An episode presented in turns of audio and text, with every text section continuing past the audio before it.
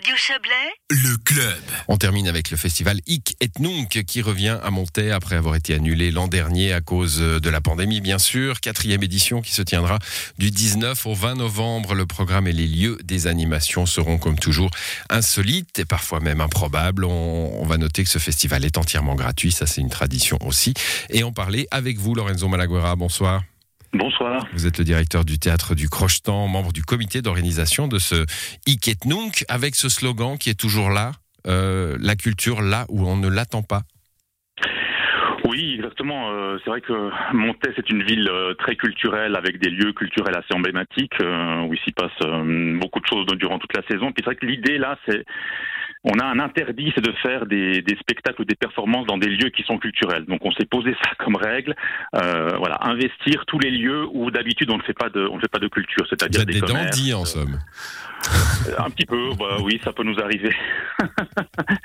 Euh, on est des dandys, mais on est surtout aussi très pragmatiques parce que je pense que c'est aussi important de voilà de, toucher de nouveaux publics euh, et puis euh, voilà de, de, justement trouver cette relation très, particulière dans ce festival qu'il y a entre d'un côté des artistes et puis de l'autre côté des commerces, des, cafés et d'autres d'autres lieux insolites. Voilà, que j'allais vous dire où sont ces lieux insolites, les commerces, les cafés notamment? Vous, vous, vous allez les convaincre, les commerçants par exemple, de- d'accueillir quelque chose de, d'insolite justement dans leur, dans leur échoppe? Oui, alors on, c'est c'est un travail qu'on fait, enfin qu'on a fait déjà depuis depuis un certain temps et qu'on qu'on qu'on fait régulièrement. C'est-à-dire on, leur on leur envoie un courrier en disant est-ce que ça vous intéresse de participer?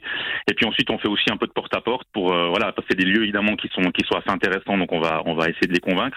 En général, il n'y a aucun problème. Ils sont même plutôt très très heureux de recevoir euh, évidemment des artistes et du coup aussi du public qui qui du coup découvre aussi non seulement une performance mais aussi euh, les commerces en question. Donc je pense que c'est une opération où tout le monde est gagnant.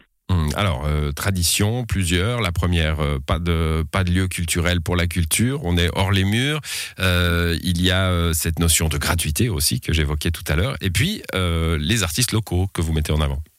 C'est ça. Alors c'est vraiment, l'idée. C'est aussi ce Hiket Nunc, ce ici et maintenant. C'est un peu un état des lieux aussi de la culture à Montaix aujourd'hui. Et, du coup, c'est vrai qu'on fait, comme avec les commerces, on fait un, appel, une espèce de, de- pas de mise au concours, mais un appel en disant est-ce que vous êtes intéressé à faire quelque chose dans le cadre du festival? Et puis, du coup, ben, il y a, y a toute une série de, de gens qui répondent. En, gé- en général, c'est une plus, en- environ une quarantaine d'artistes qui ont, qui ont répondu pour cette édition.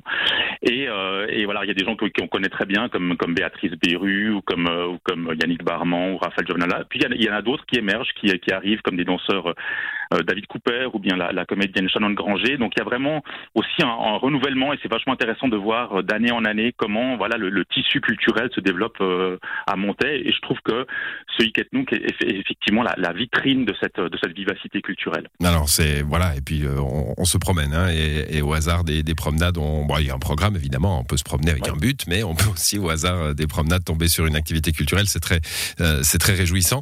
Euh, les, les artistes ils se mettent aussi, euh, allez pas danger, mais en tout cas en dehors de leur zone de confort, ils, créent un petit peu spécialement pour le pour l'occasion.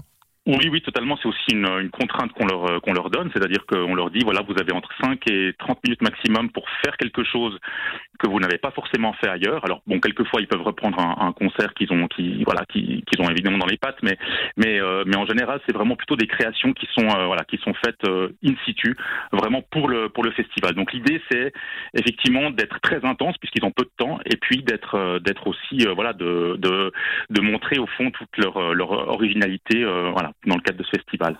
Voilà, le 19 et le 20 novembre, un peu partout à Montaix. Les infos utiles sur iketnunk.ch.